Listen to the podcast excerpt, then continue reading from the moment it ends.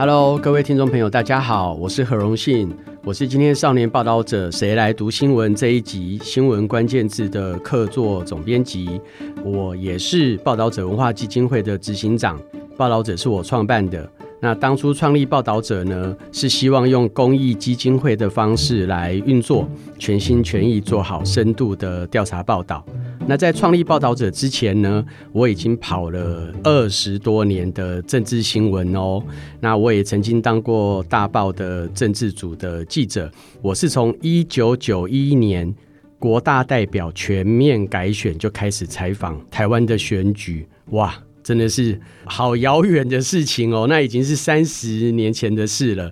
隔年呢，一九九二年，我又采访了立法委员的全面改选。那此后，包括一九九四年，呃，选举省长跟北高两个市长的首度全面的民选，到了一九九六年，第一次一人一票选总统，这些重大的选举呢，我都全程采访过。而且，一九九四年的时候，我还去南非采访过南非的总统大选哦。那个时候是南非首度废除了种族隔离政策，让南非的黑人可以开始投票。各位小朋友们，大家一定都听过的曼德拉总统。就是在一九九四年那一次南非大选，受到大多数黑人的支持，终于让南非出现了历史上第一个黑人总统。那曼德拉也得到了诺贝尔和平奖的肯定，一辈子都为了人权民主而努力。所以每一个国家在争取民主的过程都非常辛苦。那我自己呢，也蛮幸运的。在这几年来，我也陆续采访过陈水扁、马英九，还有蔡英文三位总统。那最近呢，也才刚刚跟报道者的同事们，我们一起采访了现在要参选总统的赖清德、侯友谊，还有柯文哲这三位总统候选人。大家都知道哈，再过几天我们其实就要投下神圣的一票，在一月十三日呢，投下你的总统大选的选票跟立委选举的选票。可是这件事情呢，在我还在念书的时期，我跟你们年纪一样的时候，其实是。很难想象的，因为连一人一票选总统这件事情呢，如同刚才的说明，都是经过台湾人民很长期的努力，最后还要经过修改宪法哦，这个好难的事情，才有今天一人一票选总统，那以及台湾社会的民主与和平跟繁荣，那所以呢，我们。努力去观察台湾的民主化的发展，以及推动它的进步，未来就要靠你们来保护跟巩固台湾的民主了。那今天这一集，我要向各位介绍有关于民选总统的四个关键字。那希望我能够带着大家重回历史的现场，一起来回顾跟守护我们一路走来得来不易的民主价值。我们要来谈的第一个关键字是戒严跟解严。什么是戒严呢？其实台湾最早出现戒严令是在一九四七年的二二八事件。那个时候呢，国民政府为了台湾的安定，就已经短暂颁布过戒严令。之后呢，又颁了两次戒严令。直到一九四九年五月，由当时的台湾省主席陈诚所颁布的这次戒严令呢，它就没完没了，持续了好久好久，到了一九八七年七月十四日才解除戒严哦，总共长达了三十八年，它是全世界所有国家曾经颁布过戒严令里面数一数二长的。对台湾社会当然带来了很深远的影响。戒严令意思就是国家碰到紧急非常时期，譬如说战争或者重大的急难的时候，政府会颁布一个超越法令总规范的一个法令。举例来说，在台湾这么长的三十八年戒严期间呢，人民不能组成新政党哦。大家现在很难想象，对不对？现在不管你支持的是，或者你听过的是国民党、民进党，或者民众党，或者时代力量，或者是亲民党、新党、绿党，现在政党数目很多很多，多到你记都记不住。可是戒严时期，只能有一个政党存在，就是国民党。国民党之外，任何政党要成立，都会被通通抓起来。这个就是戒严令对于人民权利的影响。再举一个例子哦，戒严时期，政府也颁布了报禁哦，也就是报纸的禁令。戒严时期的报纸也只能够有几家政府给你执照的报纸哦，而问题是政府不会给你执照，就是不准新的报纸成立。那譬如说，现在大家都看到哇。啊，劳工不满，觉得我的薪水好低，我要来罢工。如果是在戒严时期，哈，这些要罢工的人早就被抓起来了哦。因为戒严时期不准你游行，也不准你罢工，这些基本人权，因为国家当时基于自己认定的急难或者战争或者是其他需求，所以戒严时期。通通不准你做。那当时的背景当然是国民党跟共产党在进行国共内战，以及台湾发生了二二八事件之后，国民政府希望台湾社会能够安定，所以颁布了这些戒严令。那在戒严期间呢，对于台湾的政治重大的影响就是我们的总统可以一再连任哦。大家现在都知道，总统只能连任一次，对不对？现在的蔡英文总统，因为他已经连任一次了，不能够再连任，这是宪法规定的。可是，在台湾长达三十八年的戒严时期，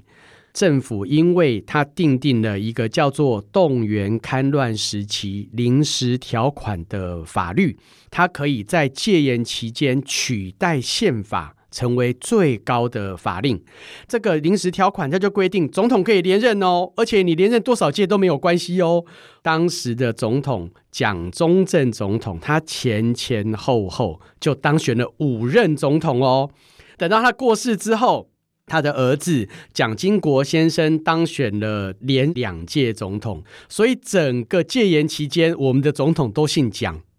我们形成了一个大蒋总统跟小蒋总统父子接连统治台湾这么漫长时间的一个很奇特的现象，而当时另外一个奇特的现象是。那时候还没有一人一票选总统，那总统是怎么产生的呢？是有一个叫做国民大会代表的人选出来的。当时的国民大会代表，因为都是在中国各个省份选出来的代表，然后来到台湾之后继续选总统，所以当时一个很荒谬的现象就是，这些国大代表，有的人还是代表山西省哦，有的人代表山东省，有的人代表黑龙江省，那个跟台湾那么遥远的省份。变成由这些人来继续选台湾的总统，那这是第一个。第二个是因为临时条款规定这些国代可以一再连任，不用改选哦，所以他们就变成了万年国会。我曾经去采访过国民大会，看到。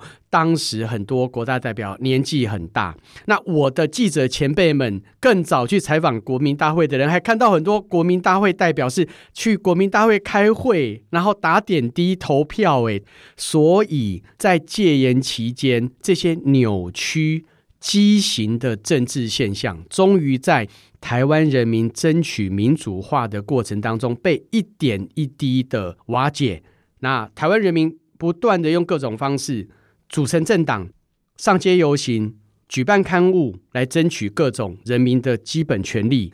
终于到了一九八七年的七月十四号，蒋经国总统宣布解除戒严，台湾才真正迈向新的民主化的时代。我们接下来要讲的第二个关键字是野百合学运。这个关键字跟我自己有很密切的关系哦，等一下大家就知道了。刚才提到台湾在争取民主化的过程当中，台湾社会开始去冲破党禁、报禁，然后也开始举办各种集会游行。其中有一个非常重要的学生运动，它是在一九九零年三月十八号发生的。有几个学生，他们自己自动自发来到中正纪念堂静坐，就是要抗议我刚才提到的万年国会的现象。这些热情有理想的学生们，他们就认为我们应该要一人一票直选总统。这件事情对于台湾的民主发展非常非常重要。那时候那么多两万多名学生在那边静坐，长时间也会很辛苦，所以呢，很多学生们大家也是轮班，有的人回家洗澡睡觉之后，等你洗好了回来再接我的班，换你静坐，才能够让这个运动持续很多天。那因为它持续了很多天，台湾社会越来越重视，所以当时的总统。李登辉先生就接见了野百合学运的学运代表们，讨论说怎么去解决万年国会这些问题。最后大家达成共识，李登辉总统承诺他要召开国事会议，来推动台湾的民主化进程。野百合学运也在李登辉总统做出了几点重要的承诺之后，最后宣告落幕。那这件事情为什么跟我非常相关呢？我在念台大社会系的时候，野百合学运还没有发生，所以呢，我是受到野百合学运之前前几年那个时候台大自由之爱学运的感染。我自己在台大创办了一个刊物性的社团，我也参与了校园民主的运动，因为呃，我自己是社会系的学代。好，那后来我就被推举成为台大学代大会的第一届的议长。那用现在大家对于民主跟政治的了解来讲，我等于就是当时台大里面的立法院的院长啦。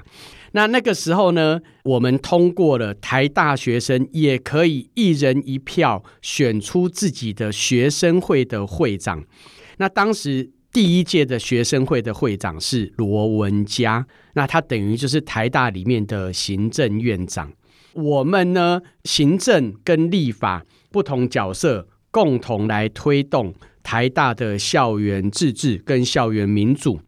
那等到野百合学运真的发生的时候呢，我跟罗文佳，我们这一届的学生，呃，我们男生哈都已经在当兵了，可是我们都。深刻感受到了台大学弟妹们参与野百合学运的热情。最具体的例子就是我自己创立的这个社团，它叫做传真社。当时的社长周克任就是最早到中正纪念堂去抗议万年国代的这五个学生其中的一个。大家就可以想象，哇！当年的学生好热情哦，为了这些跟自己没有直接相关的事情去那边抗议，有的人还绝食，然后下雨也不离开，为的是希望台湾更民主。那野百合学运发生时候，当时候的各校学运领袖，现在都已经成为台湾很重要的政治人物哦。譬如说，总统府的秘书长林佳龙，还有行政院的副院长郑文灿。台南市长黄伟哲、嘉义县长翁章良、高雄市长陈其迈，还有现在的立委范云，他们全都是当时很重要的学运干部。野百合学运的领袖们，不是只有从政哦，很多人进入学术界担任学者。譬如说，台大社会系的教授林国民，还有屏东大学社会发展系的主任邱玉斌，都是当时很重要的学运干部。那另外还有很多野百合学运的干部投入了各种社会运动，有的投入妇女运动，有的投入工人运动，有的投入农民运动，有的投入原住民运动。那在不同的领域呢，持续去推动台湾社会的进步。接下来我们要讲的第三个关键字是修宪，它跟前两个关键字其实也都息息相关。刚才有提到野百合学运发生之后，台湾社会已经有很高的共识，希望能够推动总统直选，然后希望能够让万年国代走入历史。但问题是这件事情它不会自动发生，它需要透过修宪。才能够达到这些重要的政治改变。那问题是，修宪在任何国家都很困难。不知道大家有没有听过？我们最近一次的修宪努力呢，是希望让十八岁的年轻人就能够具有投票权。这个事情需要修改宪法，因为宪法规定是二十岁才有投票权。很可惜，最近的这一次修宪复决的公投没有通过。所以呢，在没有修宪之前呢，各位二十岁才能投票。那这件事情也显示了修宪这件事情有多么困难。因为十八岁公民权已经是世界的趋势了，可是你看，台湾到现在还没有办法落实。那回头来看，当年野百合学运发生之后，在这么困难的情势之下，到底要怎么修宪呢？其实那时候也修宪修了好多次哦。我们现在看到的总统直选、立委选举制度、单一选区两票制，还有万年国代走入历史，它都只能一次修一点哦。当时最关键的一次修宪发生在什么时候呢？发生在一九九四年七月，在那一次国民大会的修宪，终于决定了。我们的总统选举方式是由现在大家都很习惯的一人一票选总统，而且总统选举的任期四年，只能连任一次。能够达到这次修宪的成功，其实经过了很激烈的政治斗争哦。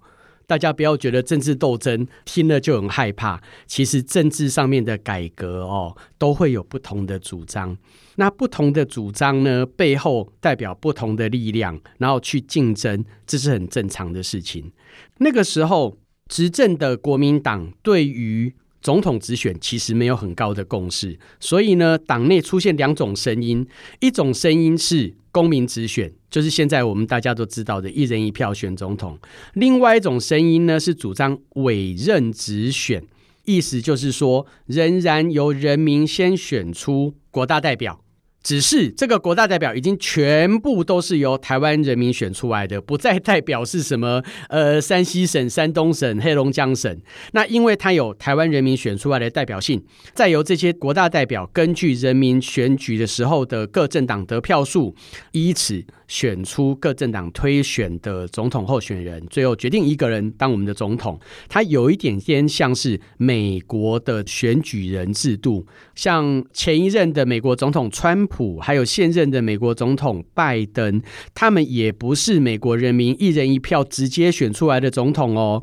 美国人民投票之后，是选出了一个叫做选举人，各州的选举人组成了一个叫选举人团之后，由选举人团在不违背选民意志的情况之下，选出了川普跟拜登。当选总统，那当时国民党里面的这一派主张是觉得，那我们也学美国这样好了，呃，由国大代表来代表人民选出总统，所以它叫做委任直选。那这两派意见呢，上演很激烈的政治斗争，最后公民直选派占了上风，确立了总统直选的选举规则。那总统直选。对于台湾社会的重大意义呢，是在于当年大家都知道，国民政府从中国大陆来台湾，把宪法也带来台湾之后呢，宪法很多规定已经不符合当前社会的需要，因为很多规范到中国大陆的事情，其实我们做不到，而很多台湾的事情，我们又没有办法放入宪法。那总统。它本身由一人一票选举了之后呢，在政治上面就具有非常非常重要的意义。它就代表台湾自己是一个主权独立的国家，那就代表我们能够有自己的军队、自己的税收，然后有自己的国防。所以这件事情对于台湾具有这么重要的意义。那所以呢，台湾民主就是这样一步一脚印来的哦。